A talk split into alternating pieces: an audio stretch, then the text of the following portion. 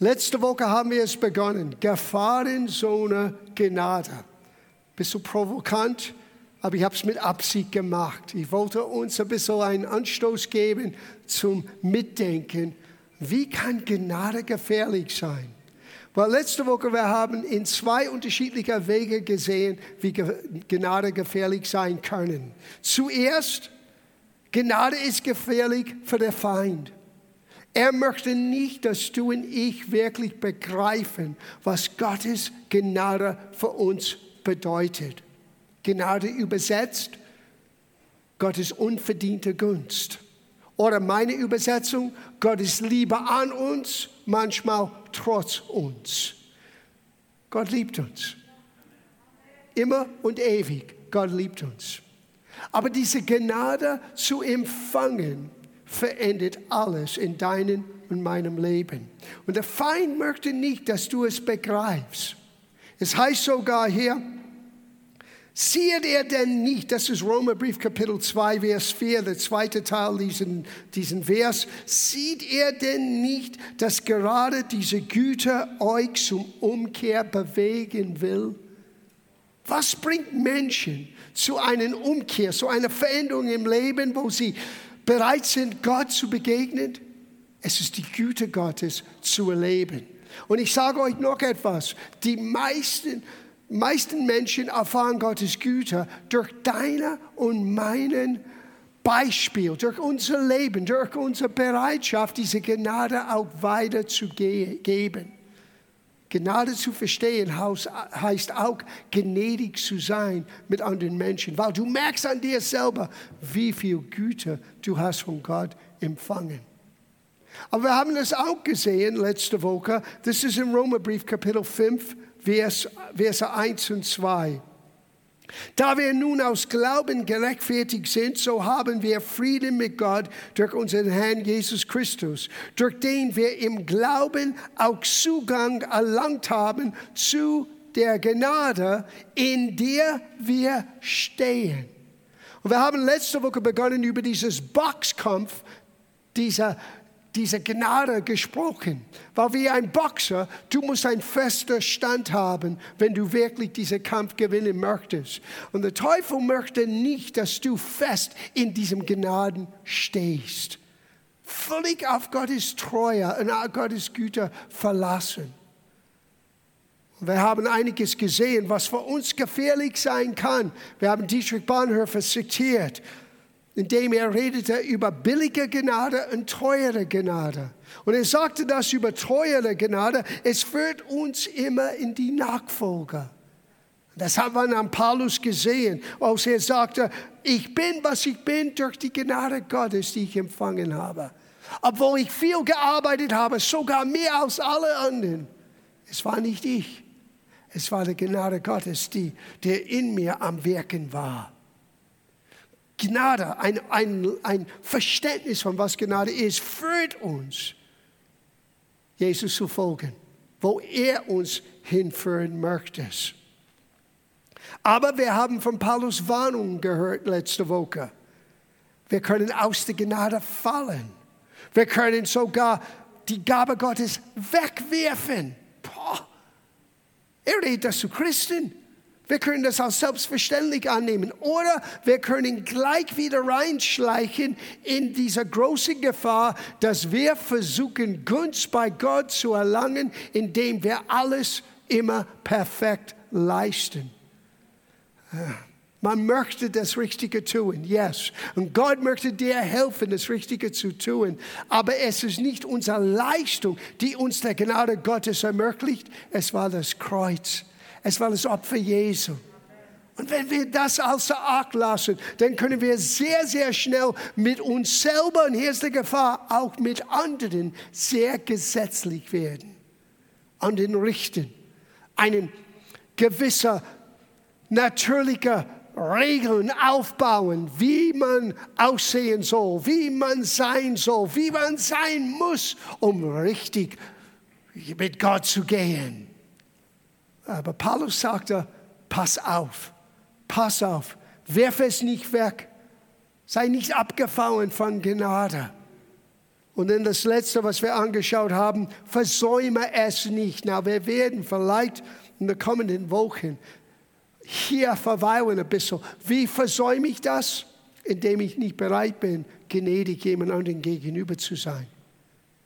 Bitterkeit und, und Vergebung festzuhalten. Aber das ist nicht das Thema für heute Morgen, weil wir wollen diese Gedanken weiter fortsetzen, Gnade zu empfangen. Wir reden über eine persönliche äh, Erlebnis mit Gottes Gnade, wie du Gnade empfangen kannst. Und der Beweis, dass du Gnade verstanden und empfangen hast, ist, dass du beginnst, Vergebung für dich selber mehr zu begreifen. Wie nötig wir alle es hatten, das ist der Beginn. Aber auch die Fähigkeit, wir werden am Ende sehen, uns selber zu vergeben, weil manchmal das ist die schwierigste Herausforderung. Aber bevor wir dorthin gehen, lass uns diese Gedanken jetzt angehen. Vergebung. Ich möchte an dieser Stelle lesen, Jesaja 61, Verse 1 und 2. Ich habe es sogar am Freitagabend auch gelesen. Aber für heute Morgen, wir wollen das aus einer anderen Sicht, äh, aus einer anderen Sicht anschauen miteinander. Das ist dasselbe Aussage, was Jesus las, als er seinen öffentlichen Dienst begonnen hat, in seiner Heimatsynagoge. Er las mit Absicht von dieser Passage. Ich lese das hier. Der Geist Gottes des Herrn ist auf mir, weil der Herr mich gesaubt hat, um den Elenden gute Botschaft zu verkündigen. Er hat mich gesandt, zerbrochenen Herzen zu verbinden, den Gefangenen Befreiungen zu predigen. Das ist meine Aufgabe heute Morgen. Ich predige Befreiung. Na, manchmal wir haben dieses komische, übergeistige Verständnis von Befreiung. Jemand sitzt in einem Stuhl und 500 Christen schreien, komm raus in Jesu Namen. No, Befreiung ist das Resultat, wenn du beginnst zu sehen, was ich jetzt bin, wegen Jesus, wegen seiner Gnade. Und oftmals unsere Unwissenheit hält uns gefangen. Heute ist ein Tag der Befreiung. Er hat mich gesandt, er sagte, zerbrochenen Herzen zu verbinden, der Gefangenen Befreiung zu predigen, den Gebundenen Öffnung der Kerkertüren. Einige Gefängnistüren werden geöffnet heute Morgen. Zu predigen einen Gnadenjahr, einen Jahr, einen angenehmen Jahr des Herrn, einen Jahr der Gnade Gottes. Diese Botschaft hier, das war der Dienst Jesus und das ist der Dienst Jesu bis heute. Das ist unsere Aufgabe, auch weiterzugeben, aber wir müssen es auch empfangen. So, wir werden aus unseren Gefängnissen und diese Kerkertüren öffnen heute Morgen, lernen, wie wir rauskommen können. Weil ich habe festgestellt im Leben, nicht alle Gefängnisse sind aus Beton und Stahl. Einige der stärksten Gefängnisse haben unsichtbare Mauern. Lass mich euch ein paar Beispiele geben. Ignoranz oder Unwissenheit ist ein Gefängnis. Angst ist ein Gefängnis. Sucht ist ein Gefängnis. Unvergebenheit ist ein Gefängnis. Hass ist ein Gefängnis. Bitterkeit ist ein Gefängnis. Scham ist ein Gefängnis. Unvergebene Schuld ist ein Gefängnis. Sogar tote Religion ist ein Gefängnis. Es hält uns zurück von das Leben, was Jesus uns so gerne geben möchte. Ich habe ein Beispiel, ich habe das für Jahre die Gemeinde einmal erzählt und ich benutze das gerade jetzt. Was hat zu tun mit diesem Boxkampf?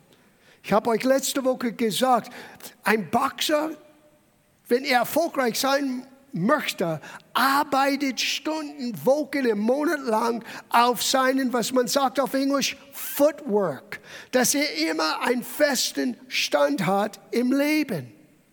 Aber genauso unser Halt kann uns zurückhalten, wenn es falsch in unser Kopf ist.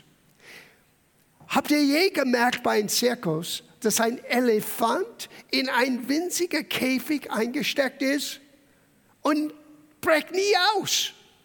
Der Elefant. Er bleibt da, obwohl er massiv ist, obwohl er dieser Käfig mit einen, ja, einer Bewegung kaputt machen könnte. Er tut das nicht. Und wisst ihr warum? Baby, äh, Elef Elefantenbabys, wenn sie trainiert sind für solche Aufgaben, werden aus kleinen Babys mit einem Pfeil an ihrem hinteren Bein festgenagelt und das wird dann festgebunden auf einem Baum. Etwas, was solid ist. Und tagelang dieser Baby versucht wegzukommen von diesem Baum, aber jedes Mal diesen Seil hält ihm zurück und bringt ihm zurück. Und nach einer gewissen Zeit, er gibt auf. Und er, obwohl er jetzt voll gewachsen ist, er versucht nicht aus diesem Käfig rauszukommen, weil in seinem Kopf ist der Seil immer noch da. Er denkt, wenn ich nur einen Schritt mache, kann ich sowieso nicht, mache ich nicht. Oh. Man sieht das mit Fischen. Ein Hai zum Beispiel. Ein Hai, wenn es voll ausgewachsen ist, kann zwei Meter lang sein. Aber wenn ein Babyhai in ein Aquarium Wein gesteckt wird, es wächst vielleicht zwölf Zentimeter lang obwohl es voll ausgewachsen ist, ist nur ganz klein. Die Aquarium wird bestimmen, wie groß dieser Hai sein kann. Und viele Christen leben in einem Aquarium. das ist eine andere Botschaft für viele, viele Christen, die fischen nur in einem Aquarium. Gott hat uns berufen, aus dem offenen See von der Menschheit zu gehen und dort zu fischen, aber wir müssen lernen, auf dem offenen See zu leben, damit wir wirklich zu den vollen Reife wachsen können. Lass uns nicht zurückgehalten werden. Lass uns, dass unsere Vergangenheit uns nicht zurückhält, wie dieser Zeil bei der Elefant und in unsere Gedanken, in unser Herzen etwas reinprägen. Ich kann nur so weit und nicht mehr. Alles ist falsch. Und manchmal dieser Enger, was wir erleben, sei es ein Seil, sei es ein Aquarium, es kommt durch das, was jemand über uns gesprochen hat wie Menschen uns gesehen haben. Und langsam, wir nehmen das an, wir glauben es und wir sehen, sehen uns auch so. Nach der Größe der Aquarium, nach der Länge der Zeil, nicht größer, nicht mehr kann ich gehen. Diese Wahrheit war für Elefanten, war für Haie, es ist auch für Menschen wahr. Es gibt Dinge in unserem Leben, Erinnerungen, Erfahrungen, Gewohnheiten. Und die können uns dazu bringen, dass wir wie in einem Käfig leben. Jesus ist gekommen, die Kerkertüren zu sprengen. Er ist gekommen, den Gefängnissen zu öffnen, den Gefangenen Befreiung zu predigen, den Seil zu brechen, den Glas in den Aquarium zu brechen damit wir in den Fülle größer von Gottes Gnade wachsen können. Der Psalmist, er hat das verstanden. Er hat gemerkt, wie Gott ihm errettet hat und wie Gott ihm in einen breiten Ort hineingeführt hat. Hört es gut zu, das ist Psalm 40, Vers 2. Voll Zuversicht hoffe ich auf dem Herrn. Und er wandte sich mir zu und hörte meine Helferschrei. Ich war in einen verzweifelten Lager geraten, wie jemand, der bis zum Hals in einer Grube voll Schlamm und Kot, und Kot steckt. Aber er hat mich herausgezogen und auf einen festen Boden gestellt. Jetzt haben meine Füße wieder Siegen erhalten. Der Boxer wir stehen in dieser Gnade. Er gab mir ein neues Lied in meinem Mund, meinen Lobgesang für unser Gott, der, werden, das werden viele Leute hören. Sieh, dein Stand in Gnade wird einen Einfluss positiv auswirken auf viele Menschen. Es wird ein neues Lied gesungen und Menschen werden es hören und sie werden dem Herrn wieder sehen oder wieder achten und ihn, ihm vertrauen. Wow. Wir müssen lernen, die Vergebung Gottes anzunehmen. Und wir müssen aus dem Käfig rauskommen. Und ich möchte euch heute Morgen drei Gründe geben, warum Menschen es schwer finden, die Vergebung, die Gnade Gottes wirklich anzunehmen. Es ist vielleicht eine gedankliche Zustimmung. Das heißt, hier mein, meine Gedanken habe ich es bejaht, aber es endet mein Herz nicht. Es endet mein Stand, Stand nicht. Es endet meine Erwartung nicht. Ich habe immer im Hinterkopf dieses Gefühl, ja, anderen haben es verdient, ich nicht. Anderen können es schaffen, ich nicht.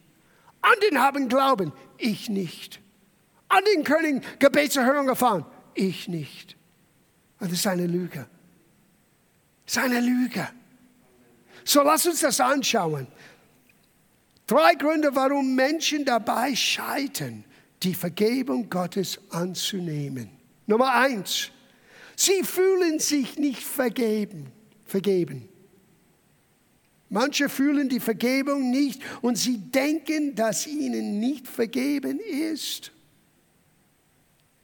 Gebe ich euch ein natürliches Beispiel. Es gibt eine Krankheit. Es heißt Magensucht. Der Mensch, die leidet unter dieser Krankheit, denkt immer, dass sie zu dick sind. Und es gibt Menschen, die gestorben sind von Hunger, weil sie dachten hier, ich bin zu fett, bin zu groß. Gefühle können uns täuschen. Hör, was Gottes Wort sagt über Gefühle. Römerbrief Kapitel 8. Verse 1 und 2. So gibt es nun keine Verdammnis mehr für die, welche in Christus Jesus sind. Weil das Gesetz des Geistes des Lebens in Christus Jesus hat uns frei gemacht von dem Gesetz der Sünde und des Todes. Ob du es fühlst oder nicht, du bist frei wenn Jesus dein Herr ist. Das ist die einzige Voraussetzung. Er ist die Tür zu dieser Gnade Gottes. Er ist derjenige, der diesen Kerkertüren springt für uns. Und er sagt, komm raus in die Freiheit. Wow. Es gibt kein Verdammnis mehr. Wisst ihr, wie du Verdammnis gleich machen kannst? Verdammnis ist wie äh, ein Spaziergang in Nebel. In meiner Heimat, wo ich aufgewachsen bin, direkt am Meer, manchmal der Nebel kommt von das Meer hinein und du kannst nichts ein Meter vor deiner Nase sehen. So dick ist der Nebel. Und so ist das mit Verdammnis. Es ist neblig in deinen Gedanken. Du siehst keinen Weg vorwärts. Du denkst, das ist hoffnungslos. Und die ganze Zeit, Gott schenkt dir Gnade. Unverdiente Gunst. Vergebung. Und er gibt dir einen neuen Weg.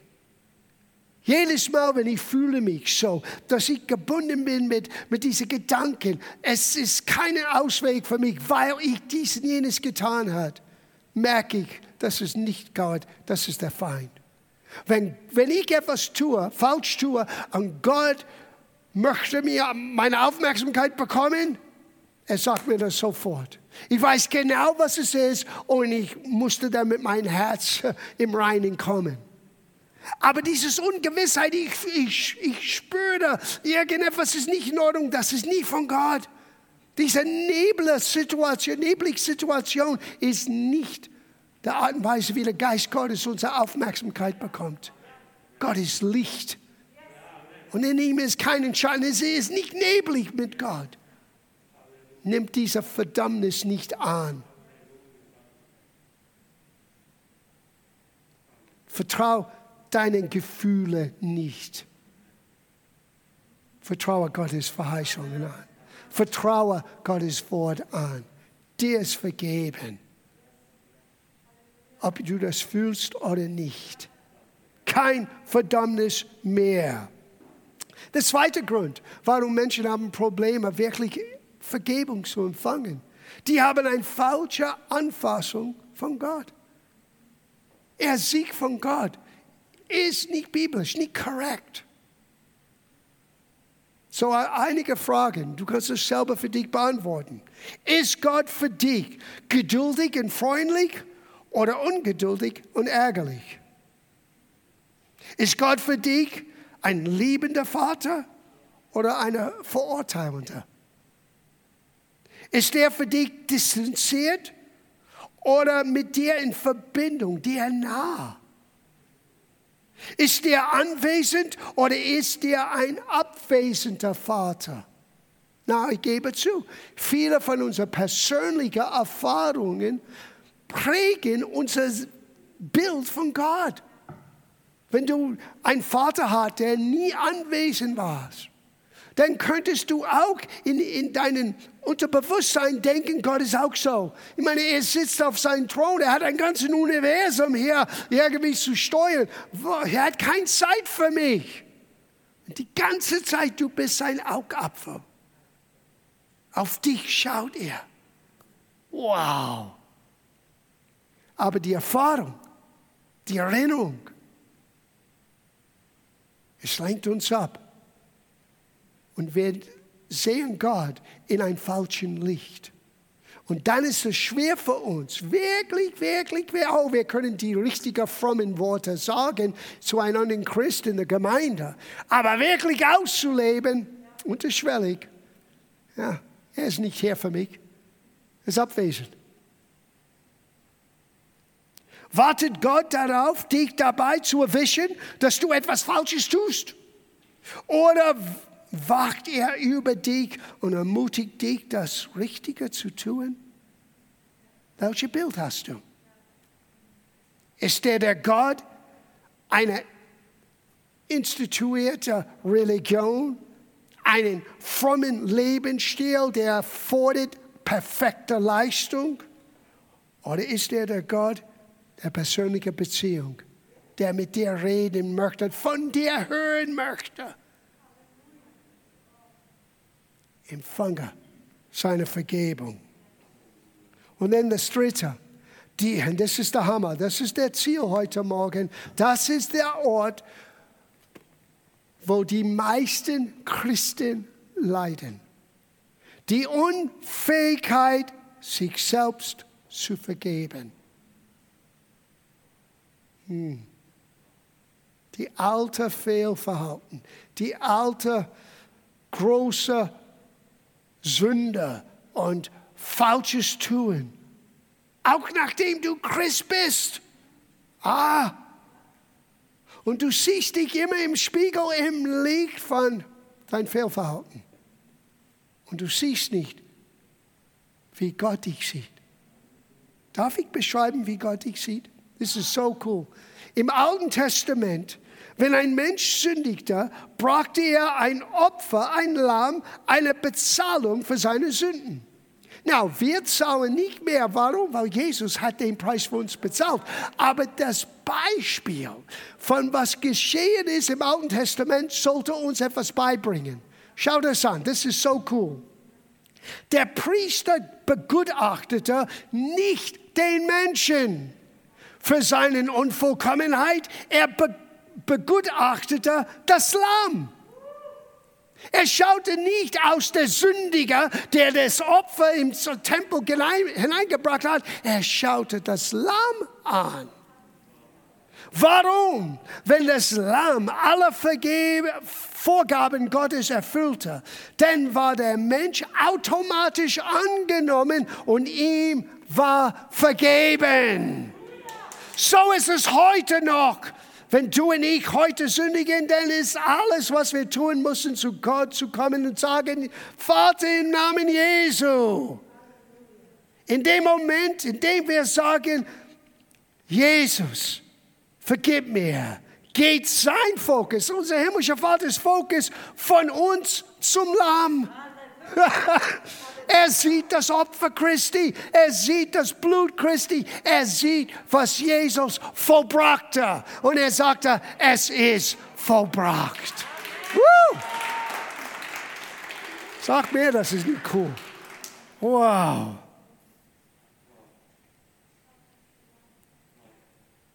Ja. So viel zugefügte Schmerzen. So viel Last, die wir tragen, weil wer uns vor Gottes Thron gesehen hat in unserer Schuld und nicht das Lamm, der für uns geopfert war.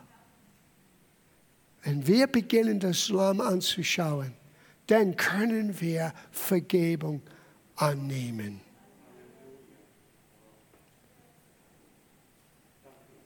Aber jetzt kommen wir zu einem zweiten Bereich im Abschluss. Wir verbergen manchmal, was der Herr an uns getan hat. Ich rede zu uns Christen heute Morgen. Nicht nur hier versammelt, die Christen, die auch, dass wir Livestream anschauen. Wir Christen, wir tun etwas, sehr häufig. Ein frommes Spiel.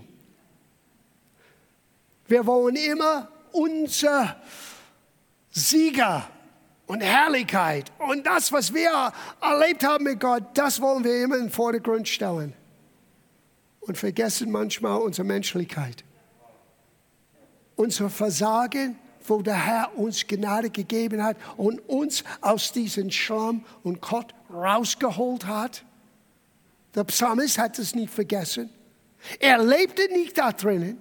Er hat nicht erlaubt, dass das schlechte Erfahrung ihm zurückgehalten hat, aber er hat es auch nicht in dem Sinne vergessen. Warum? Schauen wir das an. Als Jesus seinen Jungen begegnet ist, was hat er den Jungen gezeigt? Aus Beweis, dass er den Sünder und Tod besiegte? Look at my hands. Und habt ihr gemerkt, als sie die Hände Jesu anschaute, die Narben waren dort. Die Narren waren nicht da. Die Narben waren weg, aber die Narben. Schau meine Hände an. Und schau, die Narren sind nicht mehr da. Das, was mich gebunden hat, das, was mich an diesem Kreuz festhielte, ist nicht mehr da aber die Narben sind da. Warum? Damit wir wissen, Gott tut Wunder. Es war der Beweis, dass Gottes Gnade ist jetzt da für alle Menschen. Schaue die Hände an. Mike hat mir geholfen, etwas zu sehen ich glaube, vor einem Jahr oder vor sechs Monaten, Mike hat einiges über Thomas gesprochen. Ich habe auch immer Thomas aus der Zweifler gesehen, weil Thomas war nicht dabei, das erste Mal aus Jesus kam. Und die Jünger haben ihm gesagt, wir haben den Herrn gesehen, er lebt. Und Thomas sagte, bis ich das selber sehe, werde ich auch nicht glauben. Und ich habe immer gedacht, wow, Thomas ist ein Zweifler. Aber ganz ehrlich gesagt, wir müssen eins merken. Jeder Mensch braucht eine persönliche Begegnung mit Jesus. Die können nicht von deinem Leben, die können von deinem Zeugnis, von deiner Geschichte ermutigt sein, die können angespornt sein, aber jeder Mensch muss der auferstandenen Christus für sich erfahren. Gott benutzt dich, Gott benutzt mich. Er benutzt die Macht seines Wortes, Menschens Herzen zu verändern. Und er kommt zu jedem Mensch durch das Evangelium. Aber der Mensch kann nicht von deinem Glauben, deiner Erfahrung leben. Jeder Mensch muss für sich Gott erfahren. So, wenn du Menschen begegnest, die noch nicht so weit sind, bete, dass Gott ihre Augen öffnet, damit sie eine Beziehung haben können, wie Thomas. Und was hat Jesus zu Thomas gesagt? Schaue her, Thomas. Schaue die Hände an. Schau meine Seite an. Ich habe das aufgeschrieben. Ich muss das lesen. Christentum ist nicht plastische Chirurgie, wo wir alle schön malen, wo es gibt keine Narben mehr damit niemand unsere Narben je sehen wird. Aber es ist die Fähigkeit zu sagen, trotz aller meiner Narben, schau, was der Herr getan hat. Wir leben nicht in den Fehler, wir leben nicht in diesen Seil, der uns zurückhält oder der Aquarium, der uns einhemmt. Wir lassen diese Kerkertüren offen aber wir vergessen nicht, was der Herr für uns getan hat. Schaue die Narben an und merke keine Nageln mehr. Was mich gebunden hat, ist nicht mehr da. Der Schmerz ist vorbei. Und das wird Menschen helfen, den auferstandenen Christus zu sehen. Wow. Noch einen Punkt über Thomas. Hat Thomas Jesus äh, empfangen? Hat Thomas eine Bekehrung erlebt? Ja. Er sagte, mein Gott, mein Herr. Aber hier ist der Punkt. Und ich bin auch schuldig. Wir über die Jahrtausenden haben Thomas bezeichnet als der Zweifler wegen einen Moment Aufnahme in seinem Leben. Und liebe Christen, das tun wir bis heute. Menschen sind nur gesehen durch den einen, einen ähm, Moment, wo sie vielleicht versagt haben, wo sie like etwas Falsches getan haben, wo sie etwas gesehen, getan haben, die falsch war. Und für uns in unseren Köpfen, das ist alles, was wir sehen. Aber Gott sieht das nicht mehr. Die Narben sind da, aber die Nageln sind weg. Der Schmerz ist nicht mehr da. Gnade ist gekommen. Hör auf, Menschen in dieser Momentaufnahmen in deinen Gedanken festzuhalten. Thomas sollte in unserer Erinnerung geblieben sein als Thomas the Truthful. Er war ehrlich. Wenn ich das nicht für mich sehe, kann ich das nicht glauben. Und Thomas lebte den Rest seines Lebens für Jesus. Geschichte sagt uns, er war ein Martyr. Er ging bis hin nach Indien und hat dort das Evangelium gepredigt. Er hat die, einen Weg vorbereitet für Pastor Stephan sogar. Aber was sagt die Gemeinde? Oh, das ist Thomas der Zweifler. Ja. Lass diese Momentenaufnahmen, die du vielleicht erlebt hast, nicht länger dein Leben bestimmen. Und wenn Menschen dich nur durch diese Brille sehen, das ist ihr Problem, nicht dein Problem. Du kannst sagen, das war ich, das habe ich erlebt, das habe ich getan, aber schau, es gibt keinen Nagel mehr. Die Narben sind da, aber der Schmerz ist weg, die Gebundenheit ist weg. Ich bin jetzt frei. Wow.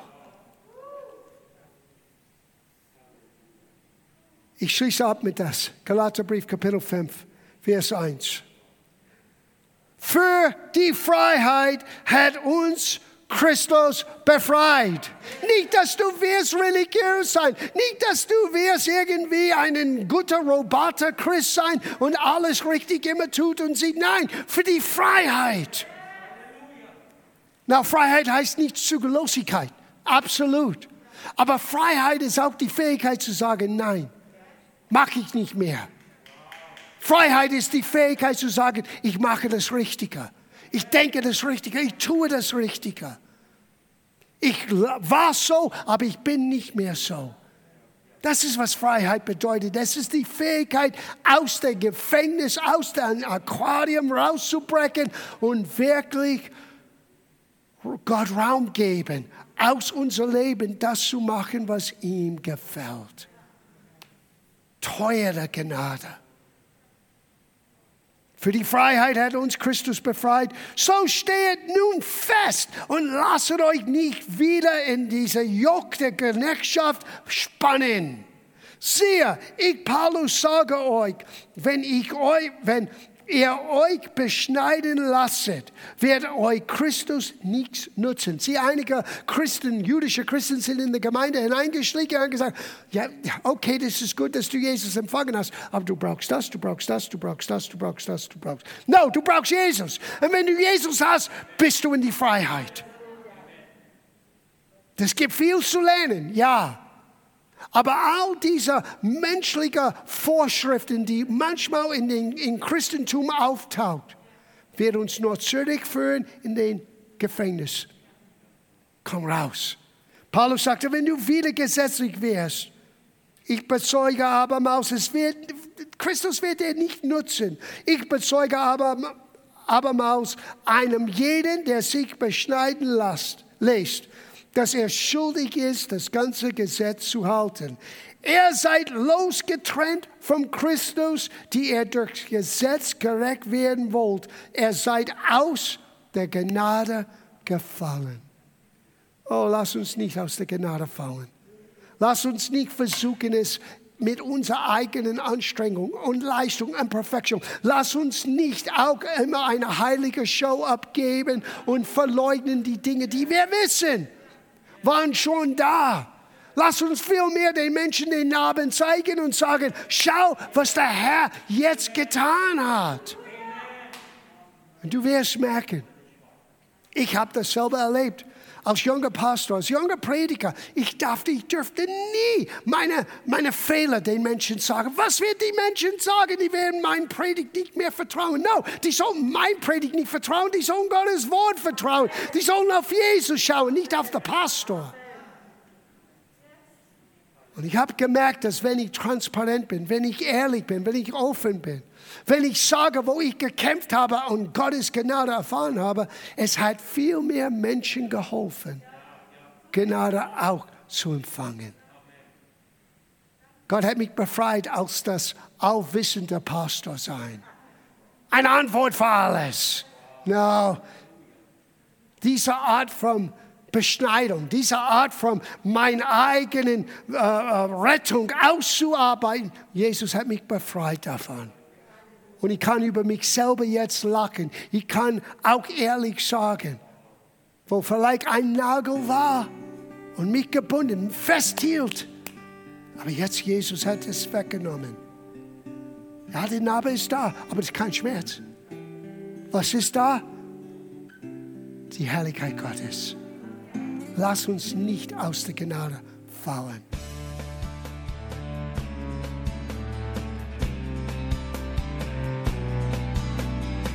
Liebe Zuhörer, das war ein Ausschnitt eines Gottesdienstes hier im Gospel Life Center.